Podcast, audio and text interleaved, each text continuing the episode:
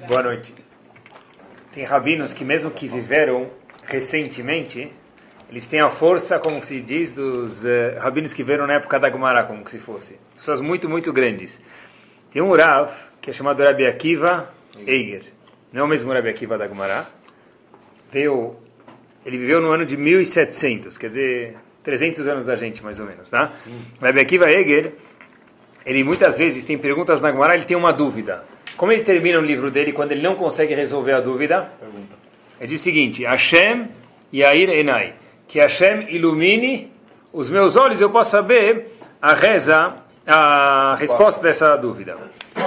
E é, eu rezo diariamente que Bejat Hashem, Hashem ilumine nossos olhos aqui para que a gente fale sempre uma ideia que seja interessante e uma combinação, obviamente, de que algo seja emeta, veracidade de acordo com os olhos de Hashem. Pessoal, Hashem Yair Enenu, então, se Deus quiser, Hashem ilumine nossos olhos agora. É, para falar o que a gente já sabe, então não precisa de shiur. Então a gente tenta procurar uma coisa mais ou menos nova que talvez a gente não saiba ainda. E olhem só essa, pessoal. O que, que a gente sabe sobre Moshe Rabbeinu? O que, que a gente sabe? Vamos, ter, vamos dizer que alguém pergunta a gente. Quem sabe sobre Moshe Rabbeinu? Aquele que deu a Torá para a gente.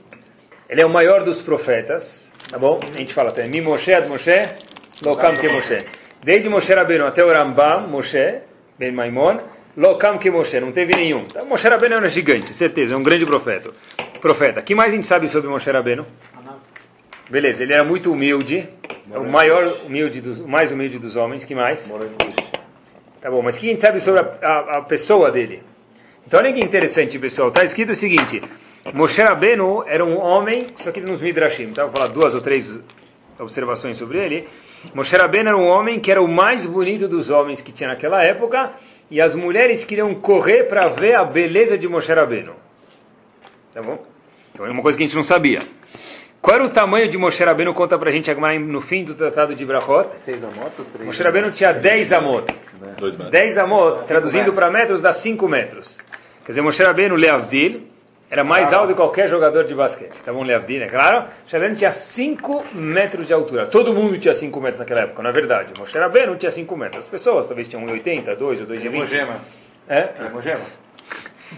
Agora, o Zohar até conta que Moshe Rabbeinu era tão grande que a face de Moshe Rabbeinu, o corpo de Moshe Rabbeinu, era como Adam Arishon. Quer dizer, de novo, Adam Arishon, o primeiro homem, no RG de Adam Arishon, quem era o pai e a mãe de Adam Arishon?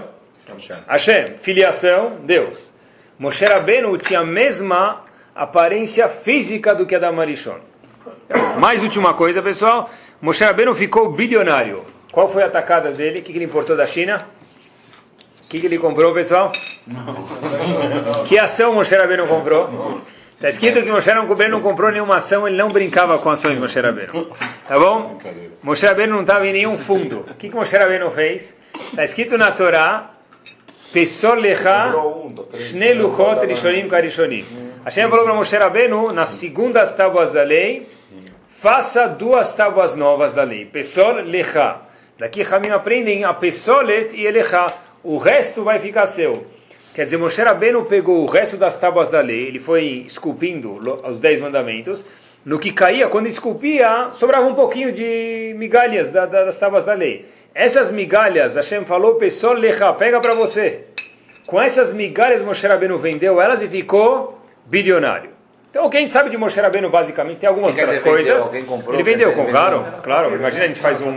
Era, era uma pedra preciosa muito importante. Muito, então as pessoas falam, ainda mais que é das tábuas da lei, mas a gente tivesse um leilão, isso aqui, de colecionador ou não, ia valer muito. Então Moshe Rabbeinu era alto, era bonito, essas coisas a gente sabe. Então, talvez isso aqui, era isso aqui seja novidade para a gente. Mas Hashem Yairene, como a gente falou no começo do Shur, que Hashem ilumine nossos olhos. Tem uma coisa que é a coisa mais batida do mundo que a gente sabe sobre Moshe Rabbeinu. O quê? Qualquer criança sabe, se a gente perguntar assim, me fala uma característica pessoal de Moshe Rabbeinu. Qualquer criança vai te falar o quê? Característica física pessoal dele. que toda criança vai falar pra gente? Barbudo. Ga não, gago. Que ele era gago. Tá bom? Barbudo. Que ele era gago. Vão falar pra gente que ele era gago. Sabe, sabe que desenharam Moshe Rabbeinu com chifre? Nunca viram isso? Por quê? Algum bobo desenhou Moshe Rabbeinu. Quem que desenhou Moshe Rabbeinu com chifre?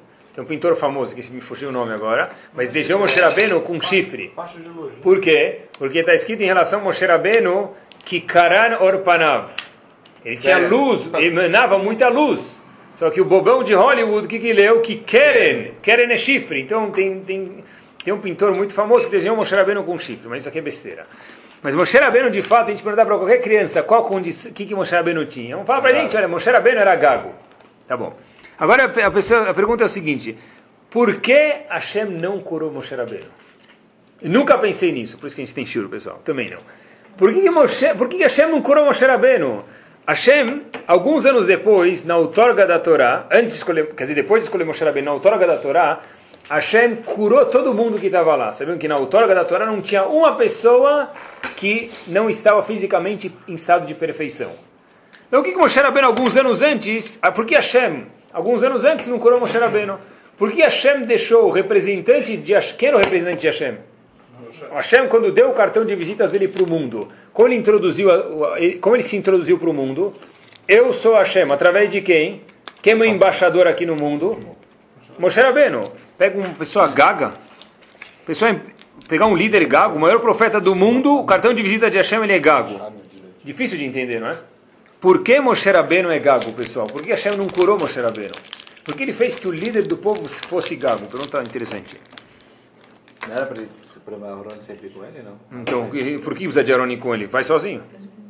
Ou pede para Aaroni de qualquer jeito. Porque precisa pegar um, um líder gago é o seguinte, é que nem você pegar um presidente de, de uma nação gigante, hum. mais importante do mundo, e falar, olha, ele, ele, ele não sabe escrever o nome dele, ele é analfabeto. Ele é analfabeto.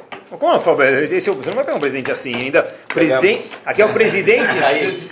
Não, aqui é presidente de Akadosh Baruchu, vamos falar assim, então é muito maior. Hum. Então, pessoal, olha que interessante. Tem um Rosh Shiva de Torah Vadat que faleceu, chamado Rav Pam. Ele tem um livro chamado Ataralemelech. Nesse Ataralemelech quer dizer coroa de, do rei, como se fosse.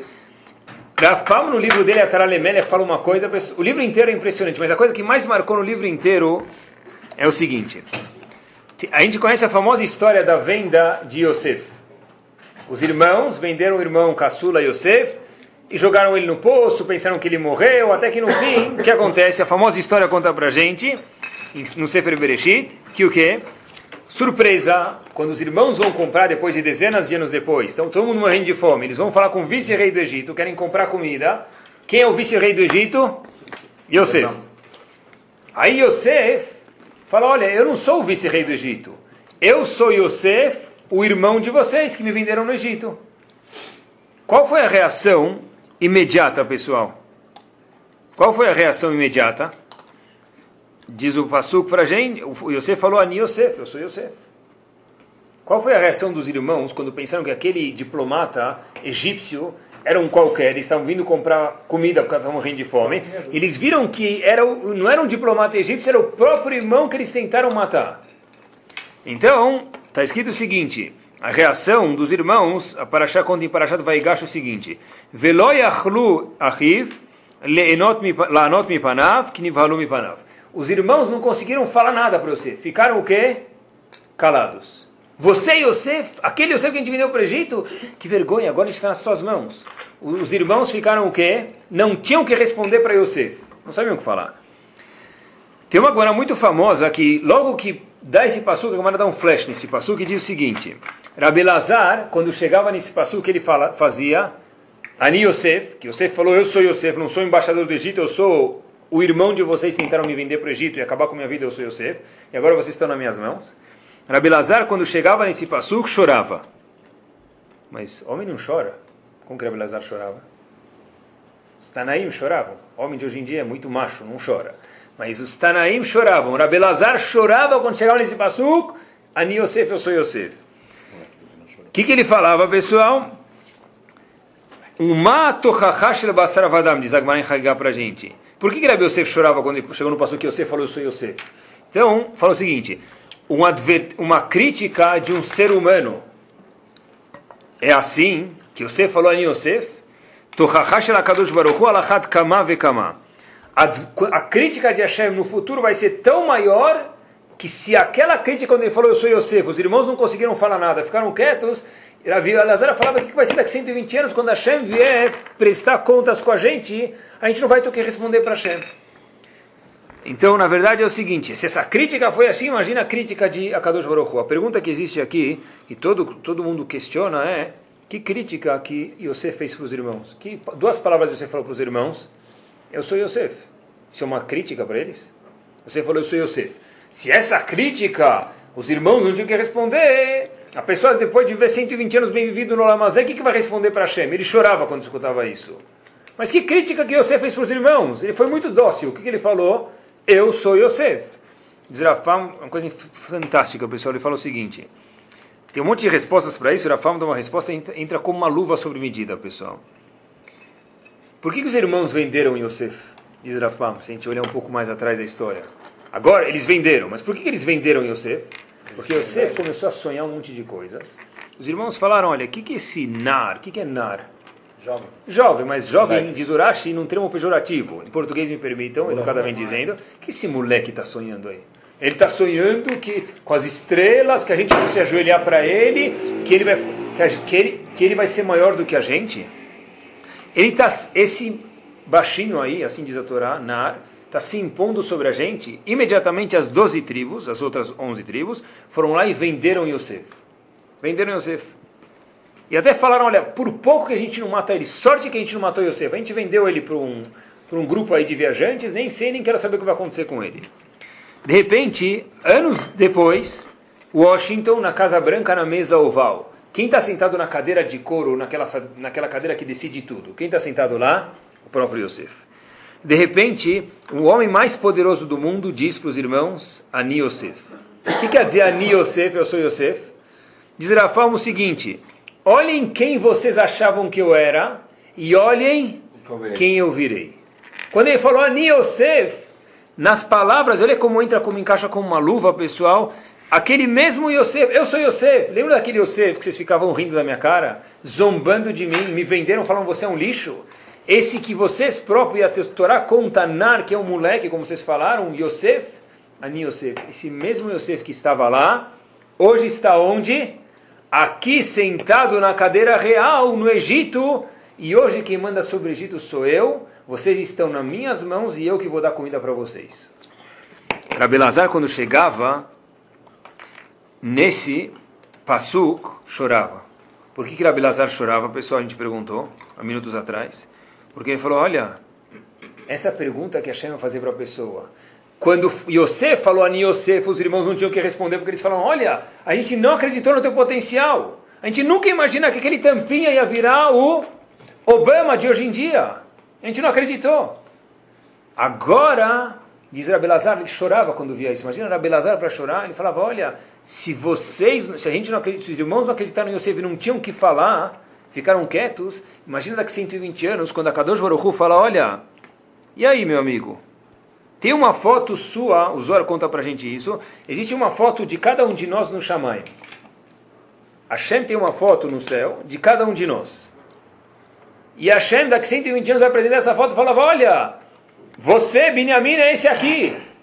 E vai apresentar a foto do que a pessoa fez na vida, e a foto do que com o potencial da pessoa poderia ter feito, e vai falar, olha, Ani Yosef.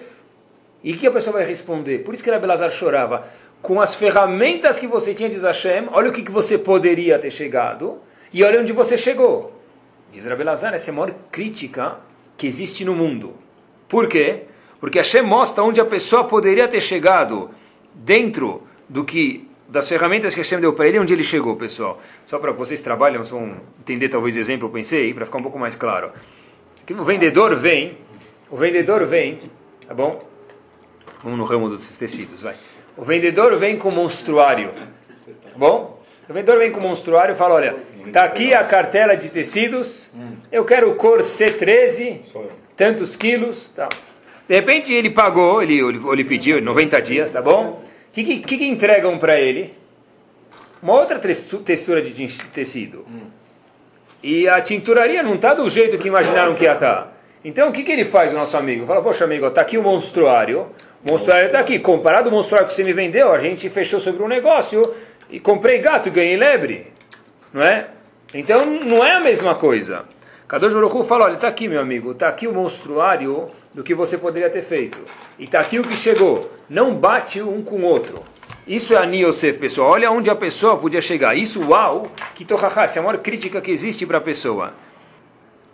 E se a pessoa não aceita, se a mercadoria não vem conforme o monstruário que ele faz, devolve. E aqui, aqui entra, sem se aprofundar e sem entender, por isso que existe o conceito chamado, eu não entendo nada disso, sou ignorante, mas o pouco que eu sei falar para vocês, existe o conceito chamado Gilgul. O que é Gilgul?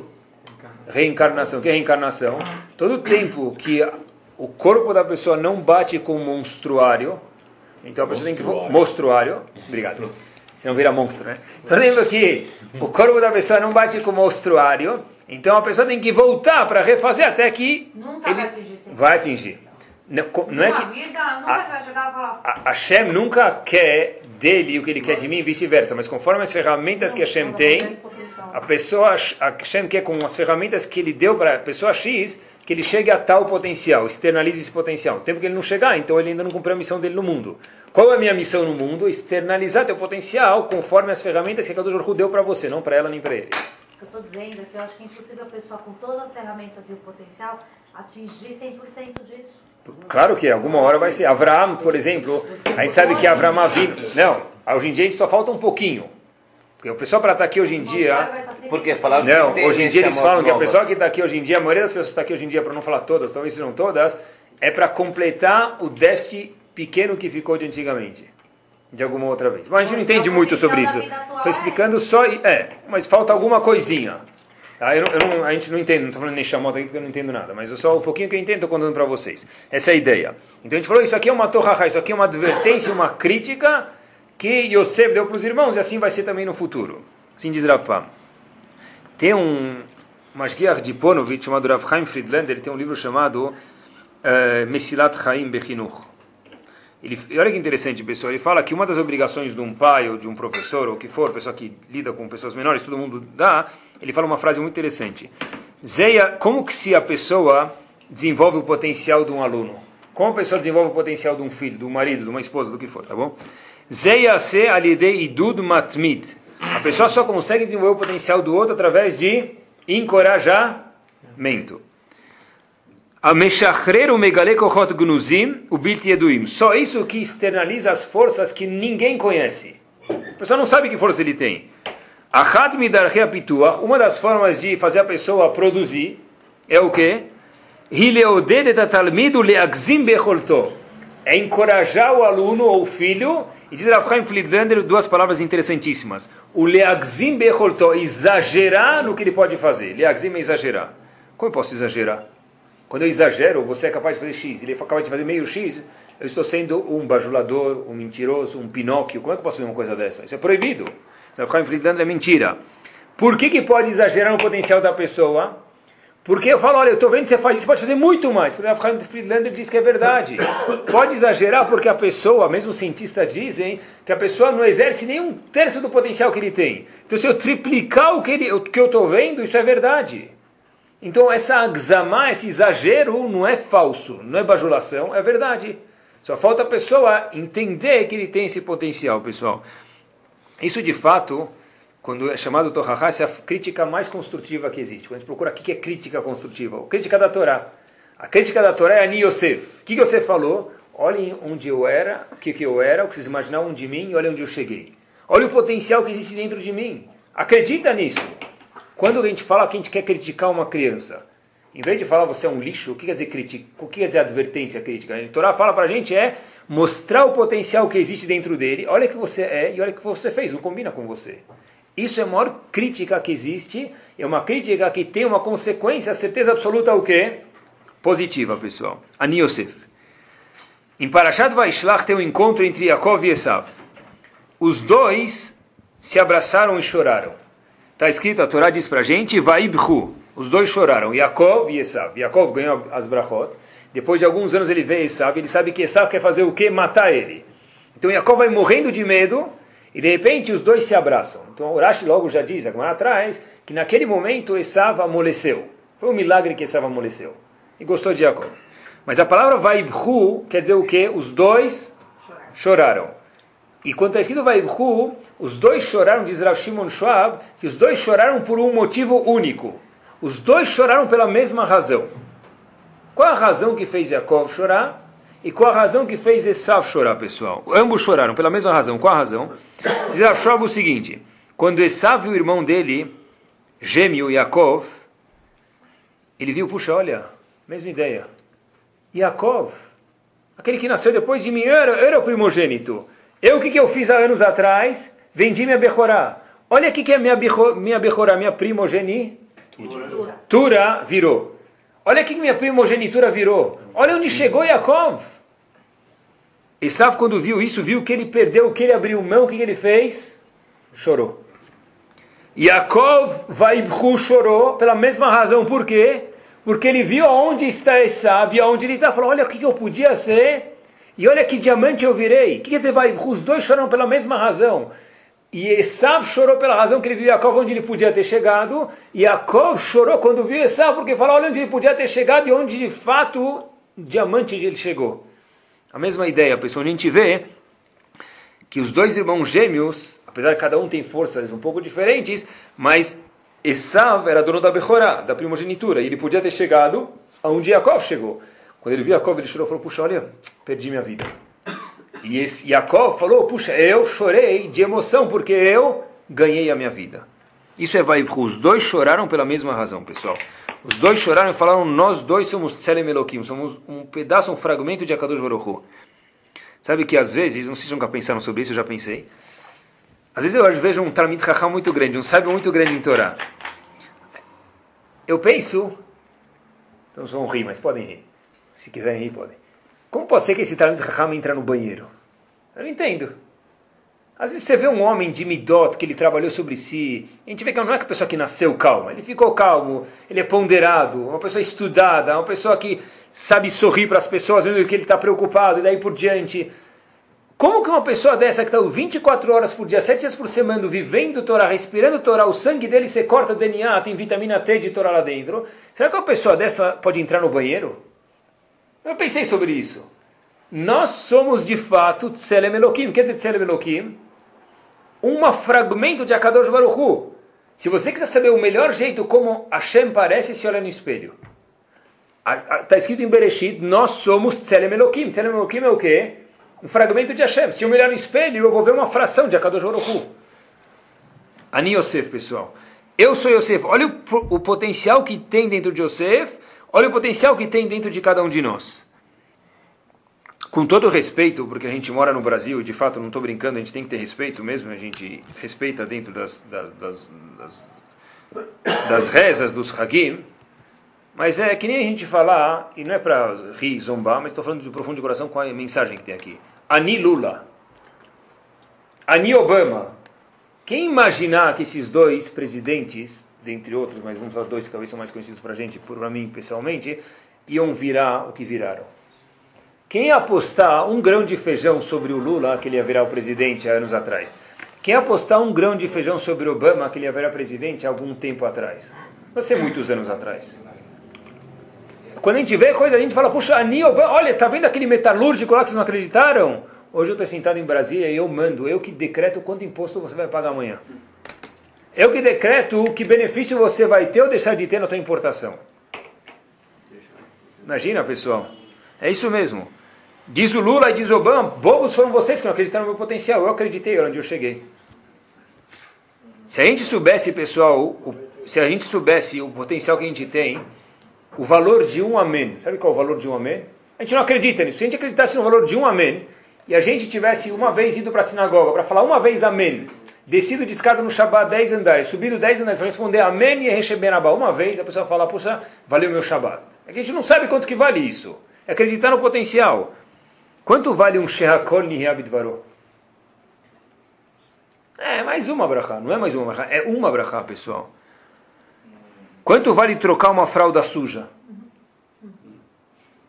Se uma mãe soubesse isso, ela fala para o filho fazer, eu, eu, acredito piamente, não que eu ia trocar tanto, mas ela fala, eu quero suja mais que eu quero acordar no meio da noite. A pessoa vai chegar daqui 120 anos, cada fralda suja que ele trocou no meio da noite, ele fez de bondade com os filhos, vai ter lá com interest, com juros, vai receber recompensa. Nunca mais vai parar aquele proveito do Nolamobá que ele vai ter, pessoal. Um passo adiante.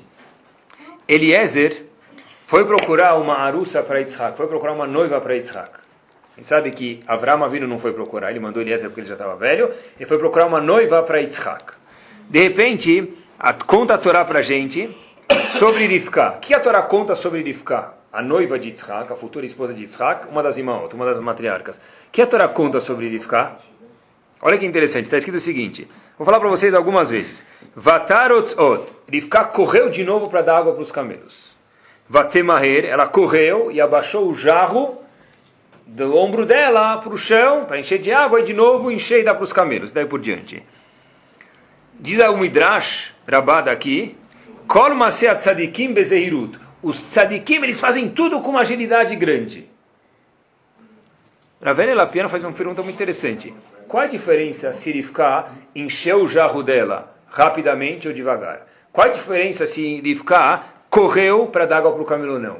Toda a história ia dar diferença de 12, milé, 12 segundos e 13 milésimos. Tã, tã, tã, e aí? So what? Quem tem Fórmula 1 aqui? Toda a história, a Torá conta para a gente algumas vezes, vai ter marre. Ela, ratz, ela correu, ela foi rápida, ela foi ágil. Na história inteira, Lemassé, tecnicamente, ia dar diferença de 12 segundos e alguns milésimos. O fato que ela correu para baixar o jarro. Quanto tempo demora para baixar o jarro devagar do ombro para o chão ou correndo? Um segundo um segundo e meio. Tudo isso somado dá 12 segundos. Qual a diferença que existe sobre isso? Por que a Torá estressa essa, mostra esse ponto, pessoal? Diz a velha Lapena o seguinte, a diferença é o seguinte, quando a gente gosta de uma coisa, a gente faz ela correndo. Quando a gente não gosta de uma coisa, a gente posterga, ou se precisa fazer como que eu faço, depois. Eu sei que eu preciso fazer ginástica como personal. Como que eu saio da cama de manhã?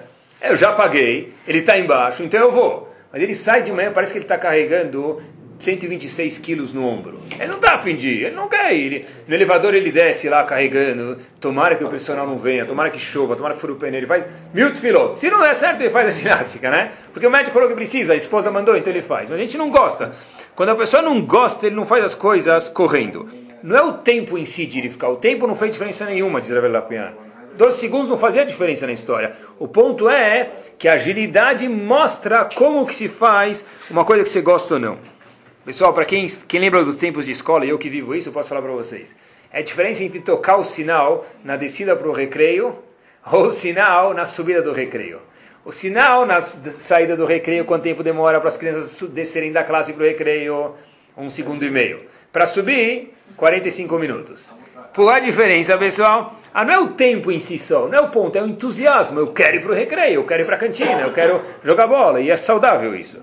Voltar não tanto. Então, quando a pessoa faz uma coisa com agilidade é porque ele gosta, normalmente. Quando ele faz sem agilidade, sem entusiasmo, é porque ele não curte isso de verdade. A empolgação mostra isso, pessoal.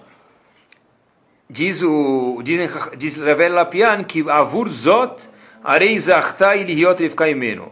Pela, pela razão que ela foi lá, avur zot, por causa disso, que é isso? A agilidade que ela fez, o entusiasmo que ela teve, isso gerou com que Rivka fosse Rivka imeno. Yitzhak, Eliezer, melhor dizendo, não escolheu Rivka como esposa de Yitzhak porque ela fez o Hesed. Não foi isso. Novidade. Ele escolheu porque ela fez Hesed com vontade.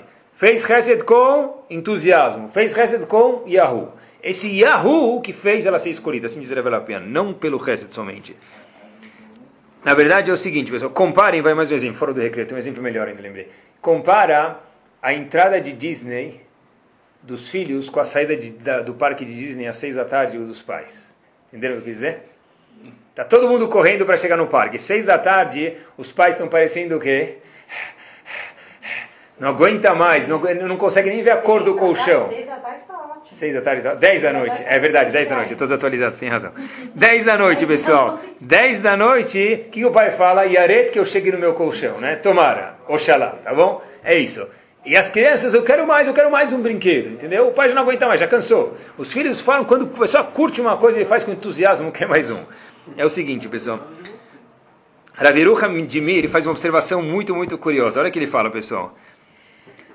Uma das mulheres, filhas de Jacob, sabem que Jacob teve das doze tribos, teve quantas filhas? Uma. Porém, só curiosidade, sabem vocês, tem gente que diz que com cada uma das doze tribos nasceu uma gêmea. Tem uma cloca se ele teve só uma filha Diná, ou com cada uma das doze tribos nasceu uma filha gêmea também. Tá bom? Mas todo, tem, tanto faz. Mas todo mundo concorda que houve uma mulher chamada Diná, que era filha de Jacob. E a Torá conta pra gente que Yaakov não teve um fim tão feliz com essa filha Diná. Ou meio, pelo menos, não foi tão feliz. O que aconteceu com Diná? Diná foi seduzida, em Parashat Vaishlach, Sefer Bereshit, eu contar isso pra gente, com um cara chamado Shechem. Shechem era filho de quem? Hamor. Não que o pai dele era um burro do zoológico, tá bom? Mas eu não sei porque ele é chamado Hamor. Boa pergunta. É chamado Hamor, que nem se fala burro em hebraico, não sei. Mas Shechem era filho de Hamor, e esse Shechem pegou ela e seduziu ela sexualmente e teve relações sexuais com Diná, uma das, das irmãs das doze tribos. E aí, de repente, Shechem pediu para o seu pai Hamor, falou, olha, eu quero casar com essa mulher Diná. Eu adorei ela, eu quero casar com ela. E a letra, tá bom. Trato feito. Vamos falar com o dono da, da, do, do, da coisa aí. Tem que falar com o pai da noiva. Quem é o pai da noiva? Yaakov, com os irmãos. Tá? Então o pai falou, olha, meu querido, não dá para casar com minha filha, tal, eu sou miudim, etc e tal, tem que fazer Brit Milá. Não dá para casar um homem que é... Tá, não esqueçam que antes não tinha Yehudim, não Yehudim entrando nesse mérito, e por que exatamente aconteceu assim. Mas ele falou, olha, não dá para casar, você nem tem Brit Milá, como você pode querer casar com minha filha? E a Torá conta para gente, não, não tem problema. Shechem, filho de Hamor, falou, está resolvido. Não só que eu quero casar, eu quero que todo o meu pessoal possa casar com todo o seu pessoal. Fazer um mix aí.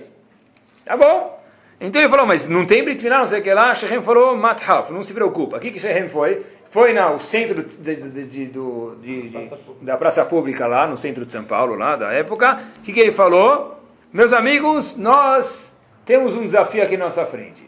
Para a gente poder fazer parte desse povo, dos filhos de Jacó, e eles fazerem parte da gente, só tem um detalhe pequeno, fazer Brit Milá. Não estamos falando de gente com oito dias, estamos falando de gente com oito anos, 70 anos, 30 anos, 40 anos, Brit Milá. Ah, não, deita e faz anestesia. Anestesia é o quê? Tempo da Torá, que anestesia que tinha? Melhor anestesia era chá, chá de erva doce. Que anestesia que tinha? De repente conta a Torá pra gente, a Torá conta pra gente e fala, olha, eu não sei quem foi morrer, mas a Torá conta pra gente que num dia só toda a cidade fez Brit Milá. Sim conta a Torá pra gente, para poder casar com, os filhos, com os filhos de, de, do pessoal de Ben Israel. Ótimo. Diz Raverucham o seguinte, que a Torá conta isso pra gente? Todo mundo fez Brit Milá, né, né, né. e aí? O que a gente vai fazer agora? O que a gente quer saber? Quem é o, quem é o dono do buffet que faturou naquele dia? O que, que me interessa saber quem todo mundo fez Brit Milá? Porque a Torá conta explicitamente, não é, não é Midrashim, não é comentarista, está claro, é o pé da letra da Torá que a gente lê. A Torá conta que eles falaram, vamos fazer Brit Milá, e num dia só toda a cidade fez Brit Milá. Por que a Torá conta isso pra gente? Zeraveruha Mimir, o seguinte, sabe por quê? para ensinar que quando a pessoa quer uma coisa de verdade, ela consegue. Fato é que o presidente da cidade, Ramor, porque o filho dele queria casar com ela, convenceu toda a cidade, não está escrito que ele forçou eles, não está escrito que ele matou eles, não está escrito que eles vão, vão, morrer se não fizerem, ele convenceu toda a cidade a fazer Brit Milá. Imagina só pessoas de idade sem anestesia, porque quando você quer uma coisa de verdade, você consegue. Diz a Torá para a gente por quê? Que Hafetz Bebat Yaakov, Rabeta, que ele gostou tanto de Diná, que se era esse o custo, de alguma forma ele ia conseguir fazer isso. Uma pessoa que curte uma coisa, uma pessoa que quer uma coisa de verdade, saiba você desatorar, e por isso diz Averou Hamimir, que a Torá vem contar isso para a gente, que se a pessoa quiser acreditar no potencial dela de verdade e quiser, ela consegue fazer isso, pessoal. A pessoa, a gente sabe que tem pessoas que são doentes, no bom sentido, no mau sentido, por coisas. Tem gente que é doente por trabalho. Como é que ele consegue ficar dias dormindo quatro horas? Tem, eu não preciso workaholics, fala isso em inglês. Como você pode ficar dormindo quatro horas por noite? Três horas por noite? Como ele consegue? Não, porque ele, é, é minha vida, é só o trabalho. Então eles vivem, mesmo que ele tenha família e tal, mas é, é, um, é um, galho só. Mas a vida dele, na verdade, é o trabalho, é só, né, é só acostamento a família dele. Então, a vida dele é o cara trabalho. Então, como ele consegue fazer isso? Porque ele é doente por trabalho. Outro pode ser doente por, por, por um hobby que ele tem. tem. Todo mundo tem que ter coisa, mas ser doente por isso, a gente fala que já é demais, não é assim que a gente fala? Falando em doente, pessoal, teve um aluno que foi muito criativo. Então, outro dia com um, um aluno, um cara, vamos dizer assim, não vou falar aluno, vai ficar feio. Um menino, esquece que ele é aluno. Um menino, uma vez, tinha um menino que estava doente no hospital, então fomos visitar um grupo de, com os alunos, um grupo, esse menino. Então ele estava no, no, no elevador, foi muito criativo. Aí ele chegou, estava conversando assim, tinha mais uma pessoa que não era do nosso grupo. Aí o menino começou a, começou a tossir assim de brincadeira.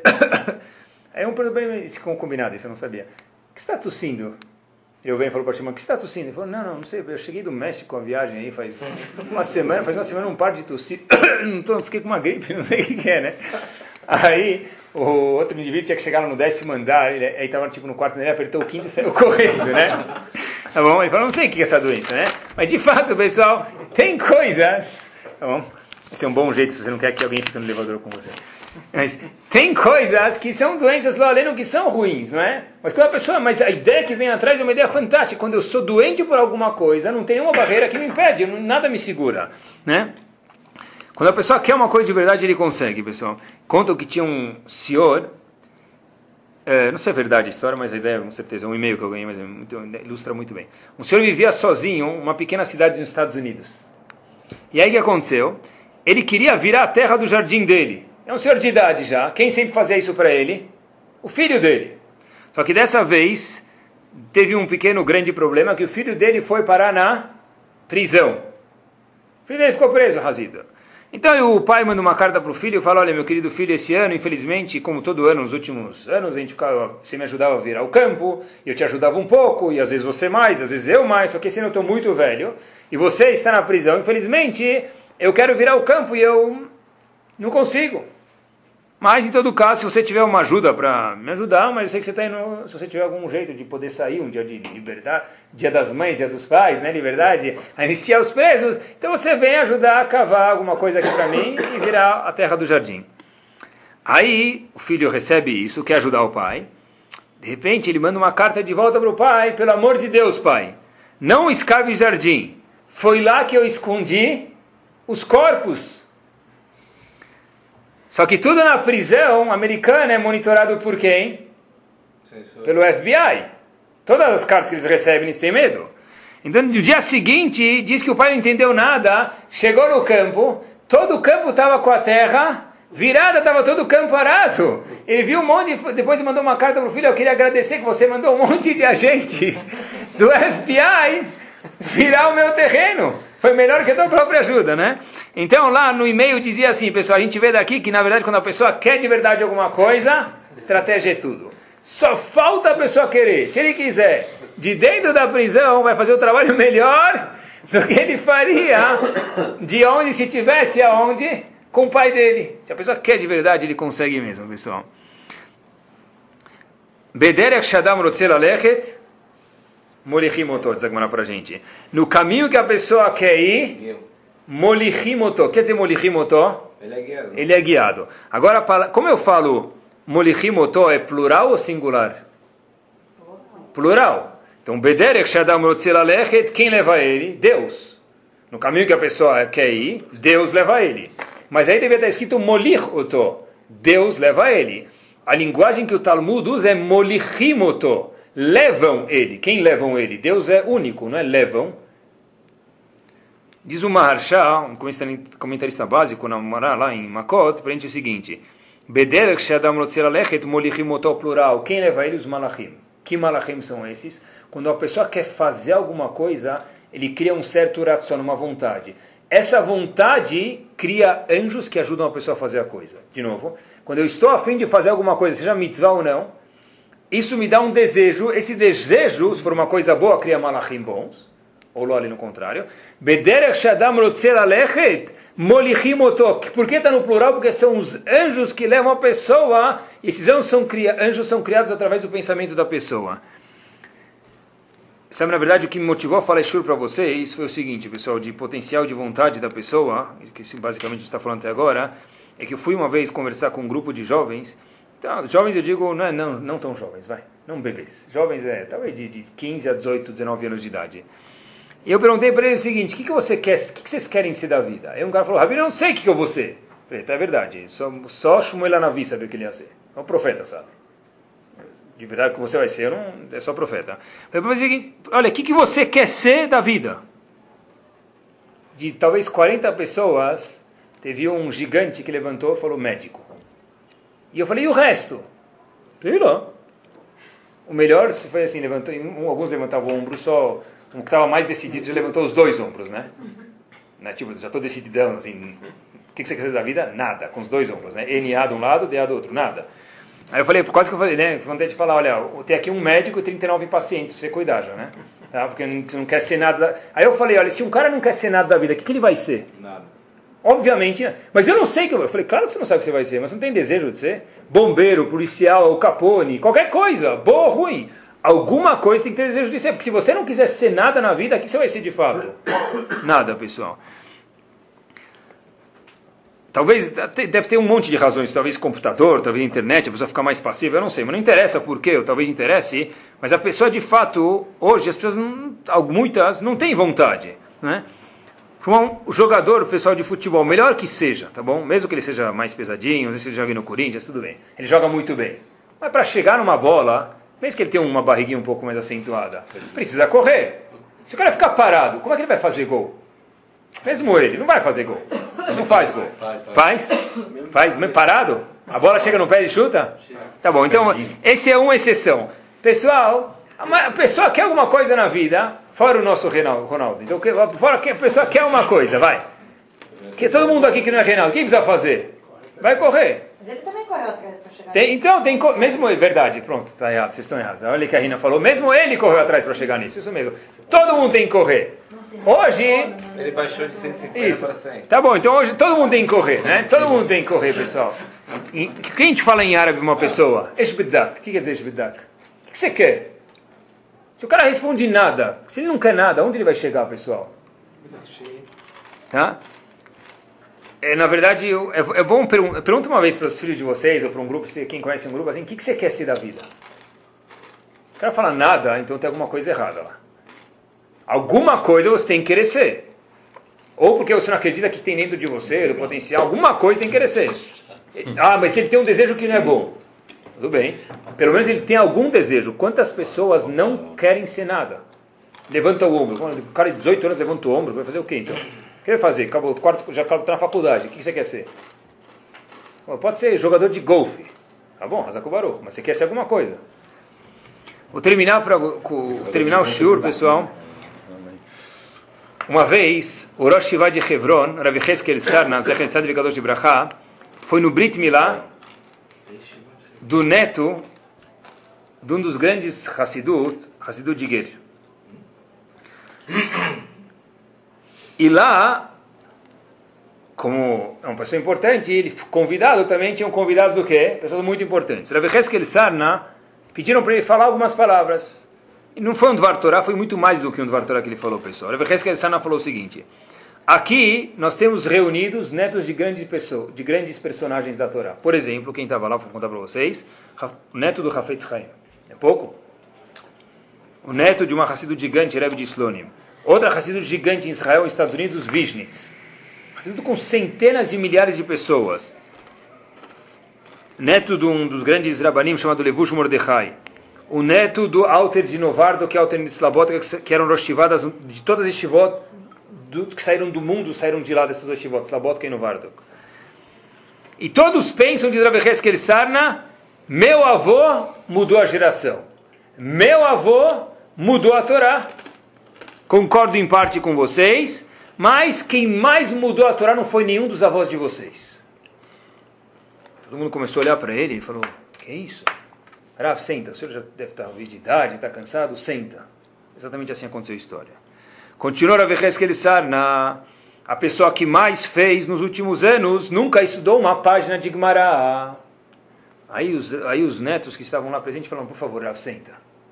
Uma pessoa que nunca estudou uma página de Gemara é capaz de mudar o mundo de Torá de Bnei Israel? Vecheskel Sarna continuou. E vocês vão concordar comigo depois que eu falar quem é essa pessoa. Então falou para ele, de fato, com todo respeito, senta, Rav, já deu. A Vecheskel Sana continua e diz o seguinte: o nome da pessoa que mais mudou a última geração foi Sarah Schnir. Quem foi Sarah Schnir? A mãe de uma instituição chamada Bet Yaakov. Todas as escolas de mulher religiosas do mundo são chamadas Bet Yaakov. Diz a Vecheskel Sarna, essa mulher não foi a neta do Hafetz Haim. Não foi a neta do Rebbe de Vigis, do e daí por diante. Sem desmerecer Barmenan, Hazoshalom, nenhum deles. Ela nunca estudou nenhum Dav de Gemara, como eu falei para vocês antes, nem usava kippah. Sem ela, o mundo inteiro seria diferente. Por que seria diferente? Porque nenhuma mulher antes sabia nenhuma fazer o brachá direito. Nenhuma mulher antes sabia nenhuma alahá de mikve direito. Nenhuma mulher antes sabia nenhuma das alahot que hoje uma mãe sabe melhor do que um homem. Quem ensinou isso? Quem inventou esse sistema de lecionar mulheres? Essa gigante chamada Sharar Schneider. E disse Rav Heskel Sarna, o que, que ela teve que outros não tiveram? Um monte de pessoas contra ela. Porque quando Sarah Schneider foi abrir a instituição Bediakov, muitos foram reclamar com Hafetz Haim, que era contemporâneo a ela, e falaram, Rav, se já se passaram 3.200 anos e até hoje mulher nenhuma estudou em escola, será que a gente tem a permissão de mudar as coisas? Será que isso não é chamado mudar a Torá? Hafetz Haim, quando se reuniu com os gigantes da geração, escutou esse argumento, foi agitado para o seu quarto. Sarah Schneider já, morrendo de medo, falou, puxa, agora eles têm um argumento bom. Eu não vou conseguir uma ideia. Hafetz Haim volta, põe a mão no bolso, algumas moedas que ele tinha, falou, olha, Sarah Schneider aqui em público, eu estou dando dinheiro na sua mão, porque eu quero ter o mérito de participar nessa mitzvah. Se juntaram três gigantes, Hafetz Haim, o Rev de Ger e o Rev de Beus, e apoiaram Sarah Schneider. Pergunta Rav Heskel Sana para todos os presentes naquele Brit Milá, como ela teve a audácia de fazer isso? Ela mudou de fato algo que por 3.200 anos se manteve assim. Como ela teve a audácia de fazer isso? Rav Heskel Sana é o seguinte, simples. Houve um personagem na Torá que fez a mesma, na Gemara, no Talmud fez a mesma coisa. Rabeliezer ben Urcanus, 27 anos de idade. Repito, 27 anos de idade. Rabeliezer ben Urcanus não sabia fazer Berkat Amazon? Claro que não. Rabeliezer ben Urcanus não sabia fazer Kriyat Shema? Claro que não. Rabeliezer ben Urcanus não sabia falar Aleph, Bet, Gimel, Dalet, Rei? Claro que não. Como que Rabeliezer ben Urcanus virou o Rav de todo o Bnei Israel depois de alguns anos? Simples. Sabe o que aconteceu?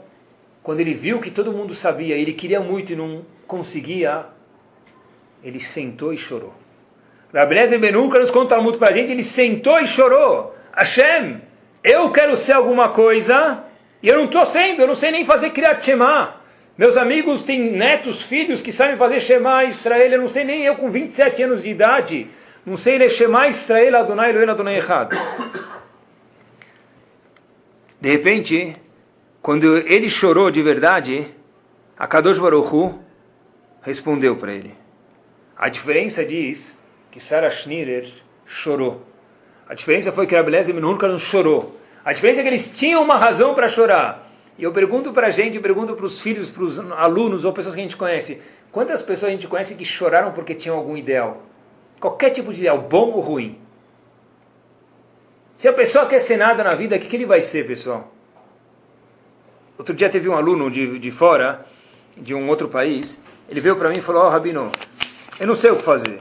De verdade, eu estou mais velho, a história é parecida. Eu não sei ler direito, não sei nem como. Fico, quando meus amigos lêem uma palavra em hebraico, demora dois segundos no máximo. Eu demoro 30 segundos para ler uma palavra em hebraico. Demora muito, para mim demora muito. Eu não sei o que vai ser de mim. Ele queria um. Eu falei, você quer de verdade? Eu tinha uma certa afinidade com um menino. Eu falei, senta e chora. Chora para Hashem, fala, Hashem, eu quero e não vou sair daqui enquanto você não me ensinar hebraico. Eu quero e não vou sair daqui enquanto você não me ensinar a saber Torá. Quando Hashem vê que você chorou e você quer de verdade, eu não tenho dúvida nenhuma que você vai ser o que você quer ser. Falta querer de verdade. E com isso a gente responde, pessoal, por que, que Moshe Rabbeinu era gago? Pergunta para qualquer criança, Moshe Rabbeinu era gago. Por que, que ele era gago? A pessoa maior, maior profeta que eu ouvi no mundo, diplomata de Akadosh Baruch Hu, embaixador de Akadosh Baruch Hu nesse mundo, Hashem não podia fazer ele perfeito? Hashem podia ele fazer ele perfeito. Mas Hashem não queria dar uma, um argumento para a gente. Moshe Rabbeinu virou o que ele virou, sabe por quê? Porque ele era perfeito. É claro que Moshe Rabbeinu ele tinha 10 metros de altura, como a gente falou antes. Moshe Rabbeinu era rico. Todas as mulheres olhavam para ele. Era uma beleza em pessoa. Ele era perfeito. Era óbvio que ele ia virar Moshe Rabbeinu. Eu, que não sou perfeito... Então, quando você lê Sefer Shemot inteiro e lembrar da saída do Egito, lembra que o maior homem do mundo foi Gago. Se o maior homem do mundo chegou onde chegou com alguma imperfeição, certeza absoluta, cada pessoa pode chegar aonde a Kadosh Baruch Hu espera dele, como a gente mencionou antes. Tem uma foto lá em cima com as ferramentas que Hashem deu. A gente fala isso todo dia no Asrei. Umasbelecha lochairat. A gente fala para Hashem, olha Hashem, abre tuas mãos e masvia, e dá fartura para todo mundo que Ratzon. O que é Ratzon? Vontade. Tem que pedir de verdade para Kadosh Baruch Hu. Potea retiadecha, Kadosh Baruch Hu, me dá vontade. Porque a pessoa que Bezat Hashem tem vontade, a Kadosh Baruch Hu faz com certeza que as vontades eles são boas. Bederech Shadam Rotzer Alechet, Molichimoto. Que a pessoa, que a gente possa ter vontades boas, com isso criar bons malachim, e que Hashem possa concretizar todas as nossas vontades boas. Letová Velibracha.